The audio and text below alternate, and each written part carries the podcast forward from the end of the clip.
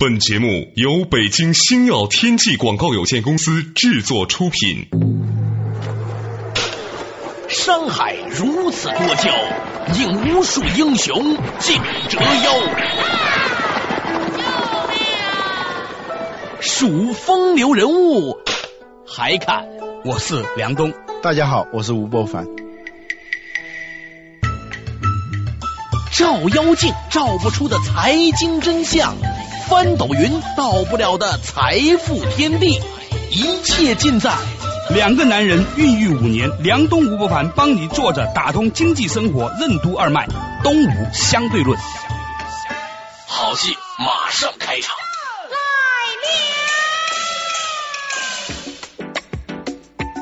作者打通经济生活任督二脉，大家好，欢迎收听今天的东吴相对论，我是梁东，对面的依然是二十一世纪商业评论主编吴伯凡，伯凡你好，大家好。在较早之前的时候呢，我们聊到过卓有成效的管理者这个话题哈，其中呢大家都比较关注就是关于时间的管理，想不到这期话题呢，哎，还真的引起了很大的反响，很多人都说哇，想不到掐指一算，人生也就三万天而已呀，三万天呐，三万块钱连个厕所都买不到，嗯，这三万天就过去了，而且还活比较长寿的八十多。多岁的人才活三万多天，三百六百岁才三万六千五百天嘛？对呀，而且这三万天里面呢，还刨除你小的时候什么都不知道的时候。对，唐伯虎说的“人生七十古来稀少，十年幼小，十年昏老”。对，中间五十年，一半又在夜里过了，是吧？哇，这你算下来就几千天可活。对，呃，还有中间夹杂多少奔波烦恼，是吧？哎呀，老吴，这是你在大学还是中学的时候背的？我忘了，反正他这么写的。哎呀，但是呢，总而言之，屈指算来，真是人生苦短哈。嗯，那么人生的烦恼呢，除了没有好好的利用时间之外呢，嗯，其实还有另外一种浪费时间的方式。嗯，你发现了没有？浪费精力，浪费感情，浪费机会。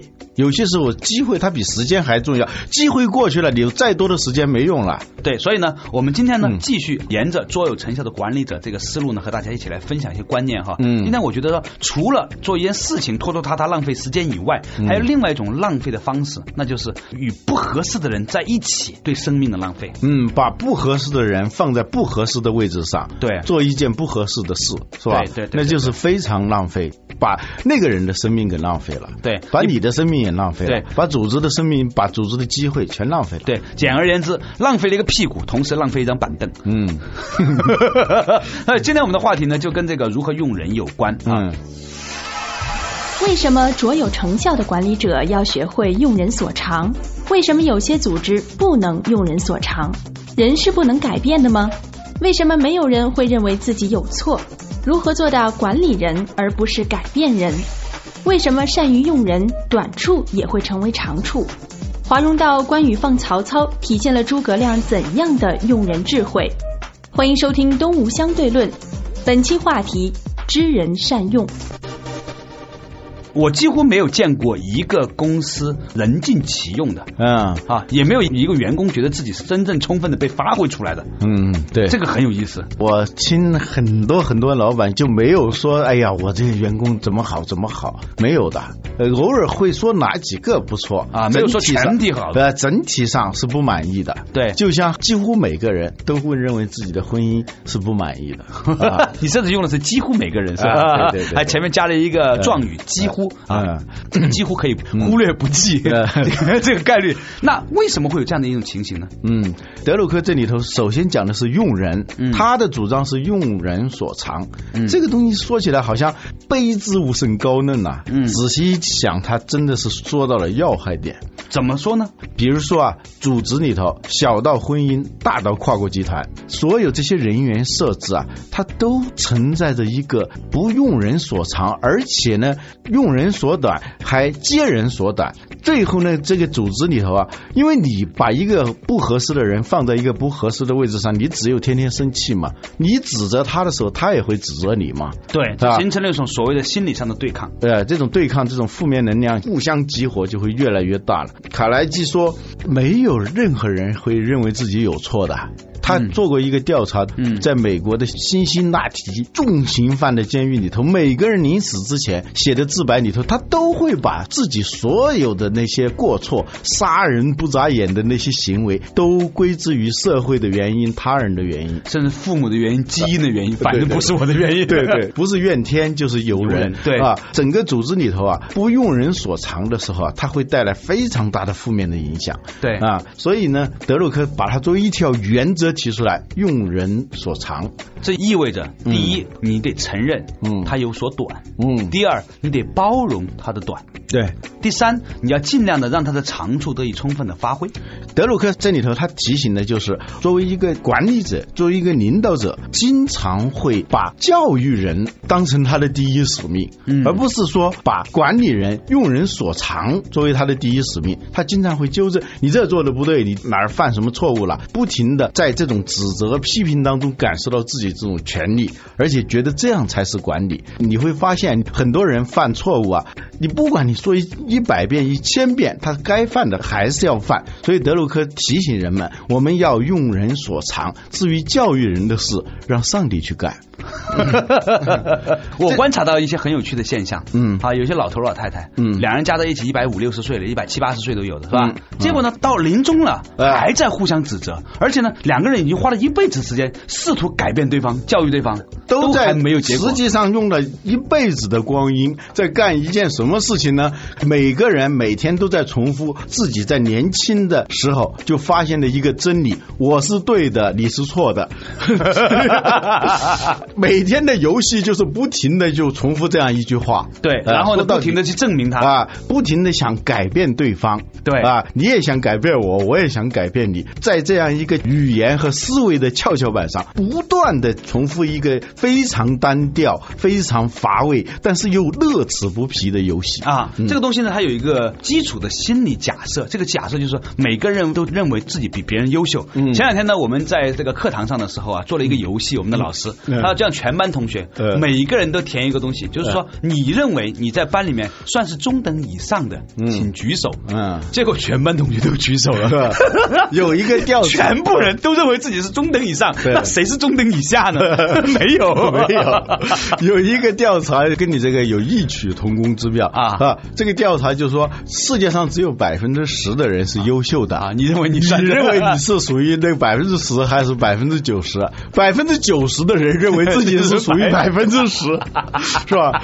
可能百分之十认为自己是班的百分之一，我的。剩下的那个可能真是优秀的，他不说自己是那属于百分之十的，对对啊，所以人呢经常会高估自己，低估别人，嗯。或者说自己呢看自己的时候呢，总是越看越好对。啊。菜根谭里有一句话说：“人自愚，察人则明；人自智，察己则昏。”啊，什么意思？解释一下，啊，就是说太复杂了。最蠢的人啊看别人啊都是很聪明的，对都是一看就有一个准。对啊，最聪明的人啊看自己一看一个错，都是昏的，看不清楚的。怪不得嗯我认识好多那易经大师啊，嗯给自己算命算的一塌糊涂，嗯 给别人算都算挺清楚的。嗯，啊，我问他们是什么原因，嗯啊，我也问过很多这个很厉害的眼睛看不见眼睛嘛，是吧？而且是离你越近的东西，你越看不清楚。对。啊，白居易说：“睫在眼前常不见嘛，睫毛嗯。是离你眼睛最近的嘛，你往往看不见嘛。嗯，所以呢，我们在跟人相处，在管理别人的时候，一定要注意如何看到别人的长处，然后呢，让他去干跟这种长处相匹配的工作，嗯。而不是说不停的在挑他的短处，然后还让他去干一件已经知道他不胜任的事情，这样就是一个很荒诞的游戏。很多的管理的低效率、低效果都是这样出来的啊啊！试图去改变人，实际上是一件很愚蠢的事情。对我发现呢，其实每个人都在犯类似的错误。嗯很多年前我曾经看过一个儿童教育心理学的书，嗯这个书里面呢倒是很有意思。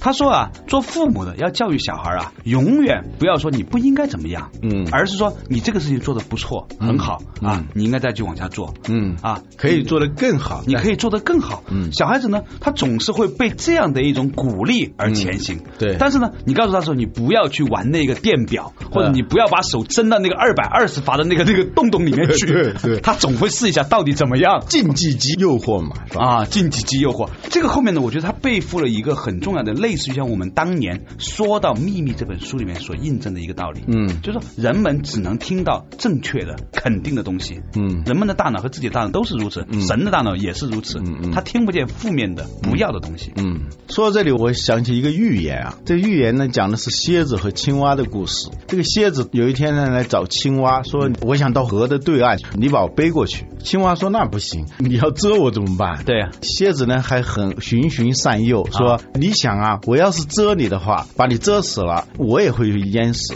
所以我肯定不会蛰你的。”青蛙一想有道理啊，是啊，他蛰我相当于自杀嘛，他是不会的，所以就背他过河。到了河中间的时候。青蛙就感到自己被狠狠的蛰了一下，就知道要死了。问蝎子：“你为什么要蛰我啊？”蝎子说：“我忍不住，我碰到东西我就要蛰。啊 人是很难改变的，人的那些本性的东西是非常难改变的。有的管理者啊，他就有这个毛病，他好像什么都看明白了，但是呢，他总是在试图改变别人，就相信这个东西还是能改变的嘛。嗯实际上是不大可能的，在一些最根本的事情上改变不了的。嗯，夫妻之间吵架，其实一个最大的主题就是你应该按照我说的办，嗯对你应该成为我所希望你成为的那个样子。嗯，这个游戏导致的是永无宁日。那么，如何又要把事情做好，又不去改变别人呢？啊，回到德鲁克的话，用人所长，他他天的生就应该干这个事儿，你就让他干。哎，你千万不要把他放在一个他不胜任的位置啊！那个糖不能够让蚂蚁去保管，是吧？嗯再有自律心的蚂蚁，他最后他还要去吃那个糖呢，没办法的事情，是吧？如何管理人，而不是去改变人呢？有一个主张，这个主张呢，跟德鲁克说的“用人所长”是一样的，就是充分的因地制宜的利用他的长处，其实一回事。举个例子，诸葛亮，嗯，诸葛亮刚到刘备那儿的时候，关羽和张飞都不服他，对啊，资历很浅啊，以文弱书生，而且呢，看刘备对诸葛亮那么好，他们也很嫉妒，是吧？就总会找一些别扭。但是诸葛亮呢，在那个赤壁之战的时候啊，嗯，他就让关羽啊，嗯去守华容道。对，其实呢，诸葛亮就算好了，嗯知道派关羽去，关羽肯定是会把曹操放走的。嗯，而诸葛亮在他的计划当中，他就是想让曹操走掉，为什么呢？因为曹操如果一被杀死的话，整个三足鼎立的格局就破坏了，生前就会来收拾当时还非常弱小的刘备。嗯所以呢，他必须要保持这个三足鼎立，让曹操来降入东吴，这个格局是不能破的。对如果派张飞去，二话不说，他上去就会把曹操的头给砍了。对，这个时候呢，派关羽去的时候呢，他就让关羽立下军令状，说你要是把曹操是给放跑了，你就提人头来见，是吧？嗯，那关羽当然是立下了军令状了。他本来就告诉自己，我绝对不会把他放走。但是当看到曹操那个落难的那个样子，一句别来无恙，一问他心就软了，觉得他已经这个样子了，算了吧，啊放了。关二哥这么义薄云天的人，对，是吧？对对，我 放了之后才知道自己立下了军令状。对，这样诸葛亮呢，实际上是达到了两个目的。第一个目的就是制服了关羽、啊，因为关羽已经欠他一条命，他如果不杀他，他的命是他给的，你不会再不听我的话了，不，你是吧这不会再那么牛 A 了，是吧？啊，对啊第二，他也达到了他的最重要的战略目的，把曹操放走啊。所以呢，这就是用人所长，或者说你了解这个人的短处，在某种程度上，有时候短处也是一种长处。嗯，或者不是说短处或者长处，就是使用它的特性或者它的个性，嗯对吧？它的与众不同的个性。嗯嗯，好，稍事休息一下，马上继续回来。我认为呢，老吴刚讲这个东西呢，和前段时间郭生白郭老讲的这个生命本能系统论有很多相似之处，那我跟你分享一下啊。什么是嗜好矛盾律？为什么人们通常会羡慕别人的长处，而忽略自己的长处？什么是欣赏式探寻？如何发现下属的长处，又如何让下属发挥长处？组织中需要哪四种人？领导者最大的悲剧是什么？为什么只有不合适的员工，而没有不好的员工？欢迎继续收听《东吴相对论》，知人善用。梁东吴不凡帮你坐着打通经济生活任督二脉，东吴相对论。作者打通经济生活任督二脉，大家好，欢迎继续回来的东吴相对论，依然是梁东和吴伯凡谈到刚才的话题。伯凡呢，刚才讲到了一个事件，说当年呢，诸葛孔明要把曹操放走，从而呢维持一种均衡的势力，嗯三国鼎立。这样的话呢，啊，刘备才有更多的发展的空间。而与此同时呢，他又让关羽去守华容道，他也知道关羽必然义薄云天，看见落难的曹操之后呢，就会放他走，从而呢，关羽就欠下诸葛孔明一个人情啊。嗯这和前段时间呢，我在国学堂这个电台节目里面请郭生白郭老来讲生命本能系统呢，有很多很有意思的东西。嗯，郭老讲生命的本能系统啊，分成若干个性，其中一个呢叫守个性。嗯什么叫守个性呢？就万事万物啊，万类双天竞自由，每一个东西呢，它都有它自己天生的一个性。嗯，万物各就各位，对，各水呢是其性往下的、嗯啊，火呢是往上的。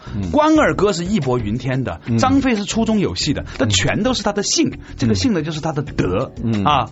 所以呢，郭老讲的说，他生命是这个样子，所以呢，你要针对这个脾脏或者这个东西的一个性，给他一个相关的药，才能治好相关的病、嗯啊。所以呢，叫守个性，你不要去改造一个个性。嗯第二个呢，他讲的叫均衡性。什么叫均衡性呢？就任何事情啊，大到啊石头剪刀布，石头呢也不能够把剪刀彻底砸碎，因为他把剪刀砸碎了之后呢，那个布就来收拾石头了。嗯所以呢，石头也知道说他不能够完全把剪刀砸碎，这叫均衡性。所以呢，这两个生命的本能性呢，和您刚才讲到的如何保持三国的军事平衡，又如何利用了关二哥这样的特性呢，是完全一致的啊。回应一下，讲稍微多一点，还是请博凡跟我一起分享一下用人所长。我想问一个问题哈，既然说用人要用人所长，嗯问题就来了，我们如何知道一个人有什么样的长处？嗯，用人所长的前提就是要知人所长。对呀、你连知都不知道，你怎么能够用他所长呢？是吧？比如说，我都不知道我的长处是什么。嗯因为大部分的人呐、之所以我有这个长处，是因为我认为我拥有这个长处呢是很自然的。嗯比如说，有些人说梁东，你这个人呢，说话还蛮流利的，是吧？嗯但是我觉得呢，难道不应该这样说话吗？嗯就所谓的长处，对别人来说是个长处，但是呢，对自己来说呢，只不过是你习以为常的一部分。嗯比如说这么渊博的知识，像吴老师，你知道？你觉得说，难道一个人不应该读那么点书吗？啊是吧？那么一个人怎么能知道自己有什么长处呢？盖洛普啊，曾经啊做了一个调查，对啊他发现好多的人啊，嗯之所以职业生涯不是太顺利，嗯是因为他没有发现自己的优势。嗯而且人有个毛病，自己越擅长的东西啊，与生俱来的东西，他不珍惜，他也不觉得有什么呃，。不觉得有什么。往往呢，自己很羡慕的那些东西，恰恰是自己不太会的。对有的人呢，他天生不适合于做生意，他特别喜欢做生意啊啊，天生不具备做主持人了，他很喜欢做主持人啊，你你骂了太多人了。唱歌爱跑调的啊，他就特别想去当歌星，这种事情很多的是吧？这叫什么四号矛盾律？据说是有个专门的名称，就是一个人他所暗中羡慕的，恰恰是他自己所缺乏的。嗯而而自己特别游刃有余的东西啊，他往往不在意。对呃，所以呢，很多人就很难发现自己的长处。对，在不是你的真正的长处的地方去使劲儿的话，再使劲儿，你也不可能达到一种优秀或者卓越，呃充其量是中庸呃，对对，比如说舒马赫啊。他开了多少年车？我们普通人也开了多少年车，是吧？对啊有的那些司机可能比他开的时间还长。对啊但是你开车的那个车技，你充其量当一个优秀的出租车司机，可能还有点问题，是吧？呃舒马赫对于他来说啊，真的是就觉得是跟呼吸、跟睡觉、跟吃饭一样的简单，这就是一些长处，就是他的与生俱来的一些东西。嗯，所以呢，我们常常呢是很难发现别人的长处，甚至是自己也难发现自己的长处。对这个时候呢，就是需要有一种什么样的态度？呃，还有一个专门的说法叫欣赏式探寻。哎，此话怎讲？所谓欣赏式探寻，它的反面就是质问。嗯啊，就是怀疑式的质问。嗯啊。举个例子，大家都总是说孩子是自己的好，老婆是别人的好。嗯，看自己的孩子啊，一般情况下怎么看，他都是欣赏式的探寻。一个事情呢，他做的不太好的时候，你总是对他有一种正面的期待。嗯啊，就像我们经常说的，半杯水，看你怎么看，是吧？对是只剩下半杯水，还是还有半杯水？对这个欣赏式探寻呢，实际上是一种就事先有了一个正面的期待，然后朝着这个期待去找证据，这样一种态度，欣赏式探寻。反过来的是，我怀疑他是个坏人，或者我怀疑他偷了我的东西，我是那种怀疑式的质问，那完全是不一样的。嗯，尤其是在对待下属的时候啊，最好是采取欣赏式探寻，而不是那种质问式的怀疑。哦因为欣赏式探寻的话，有的人啊，他的长处的发挥啊，他是需要场的，尤其是年轻人，嗯他是需要有一个气场的。嗯如果这个气场是对的，是正面的，他就能很好的发挥出来。有的人呢、天生的某种长处啊，他只是在特定的那种氛围下发挥出来。啊如果你要是一种负面的气场加注于他的话，他就会表现得非常的不如人意。哎、这就是欣赏式探寻的好处啊！发现人的长处，第一点要有这种态度，态度是最重要的。第二点呢，就是要在确保风险的情况下，给予他更多的尝试的机会。嗯，天才其实跟白痴啊是一步之遥。呃，不管是许三多也好，还是阿甘也好，是吧？最后做出那种杰出成就的，刚开始啊，往往是让你绝对想不到他会是那样的。许三多里头，他站了大半天，还是念不好这个立正。那个班长对他表示出非常厌恶的那种态度，他还傻乎乎的问班长：“你是不是说我笨呐、嗯，班长说：“我是见过笨的，但我没见过你这样的是吧。” 但是呢，最后的结果呢，他是成了兵王。这种事情，我觉得不完全是艺术的夸张。嗯呃，生活当中、呃、也有很多的天才，往往最初的时候表现出有点像白痴的样子。所以你的结论就是说，要让不同的人在一个可控的范围之内，让他自由发挥，嗯从而观察，看他的真正的优势在哪里。对对，只要是说不是造成破坏性的灾难性后果的这种项目里头，你给予他充分的空间和信任，嗯给他更多的正面能量，让他去发挥。嗯如果是这样做了还是不行的话，那证明确实这不是他的长处。嗯嗯那还有一种呢，我觉得说如何发现人的长处哈，可以做一些测评。嗯因为我常常发现有很多人真的是连自己都不了解，更不要说了解别人了。嗯前两天呢，我们在这个中国毕业模块的时候呢，嗯就有一个全班同学的一个测评啊。嗯我发现原来我跟大多数人比，原来有几项指标是我自己从来没有意识到的。啊我比自己的想象的里面，原来具有更多的一种就努力往前去争取某些东西的这样一种冲动。但我一直以为我是一个很内敛的人，你知道吗？嗯 讲出来大家都觉得是个笑话，是不是？呃但是我真的是这样想的。嗯所以呢，这个事情呢给我很大的这个启发，就是说原来我们连自己都不知道的原因，就是我们无法与很多的人进行一个标准化的对比。嗯所以呢，借助各种的测评工具是有效的。现在大部分的测评工具呢，比如说一开始的时候，他会把你界定为你是更倾向于对处理事件的人，还是更倾向于处理人际关系的人，嗯，这是可以用的方法来区分的。对德鲁克说，实际上在一个企业里头需要四种人，嗯，哪四种？嗯，一种是思想者，嗯。一种是行动者，对。还有一种是开拓者，啊。一种是交际者，啊，这四种角色一个都不能少。对，你能解释一下吗？思想者他就是总能够产生一些宏大的构想，嗯。啊、他能够想人所未想，但是往往思想力强的人啊，他行动力比较弱。呃，行动力比较弱，嗯呃，也或者他思想力也很强，他也能开拓，但是在这种人际交往上人际交往上，比如说他脾气很坏，嗯不善于跟各种各样的人打交道，他只善于跟聪明的人打交道，不善于跟不如自己聪明的人打交道等等。所以，思想者、行动者、开拓者和和交际者一个都不能少。领导者最大的悲剧是妄图把这四种角色集于一身，觉得我自己都行。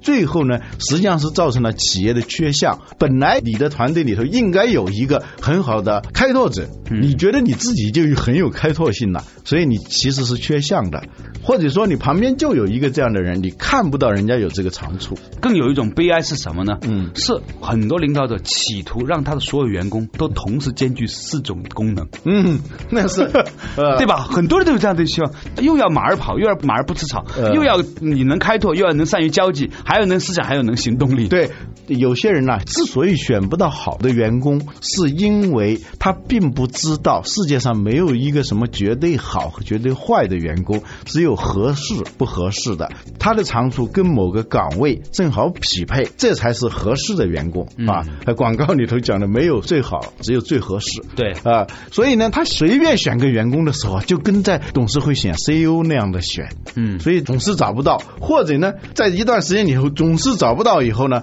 他就开始非理性的降低预期，看谁都差不多，反正是找不到最好的。就像那个有的人老是找不到合适的老公的时候，随便就是随便嫁了一个。随便嫁一个是吧？这种最后肯定结果也不会太好的是吧？对，所以呢，我们今天这前半个小时呢，其实就想说明一件事情：嗯，用人就一定要用人所长。换句话来说，要包容他的所短。第二个呢，就是要发现他的所长，而他的所长呢，常常是那些他自认为这个东西天经地义，但是对比起别人来说，却又那么容易、那么突出的那种特性。对，如果找到合适的人了、他干一件事情真的是举手之劳，但对不适合于做这件事的人来说，他往往是难于登天。你让他付出再多的努力都没用。对，比如说你把丁俊晖培养成为一个台球运动员，和把我培养成一个台球运动员，所用的力气是完全不一样的。嗯对于他来说呢，他是快乐的事情；对于我来说呢，那就是一个悲剧了。好了，感谢大家收听今天的《动物下对论》，我们下一期的同一时间再见。为什么说管理就是选择事物的优先级？什么是最重要的事情？要事优先应该遵循怎样的原则？为什么要事优先可以避免工作陷入到开碰碰车的状态？卓有成效为什么必须首先要做出正确的决策？做调查有助于做出正确的决策吗？为什么说调查报告是不自觉的自我欺骗？通用前总裁斯隆怎样做决策？如何避免组织集体陷入盲区？明天同一时间，欢迎继续收听《东吴相对论》，要事优先。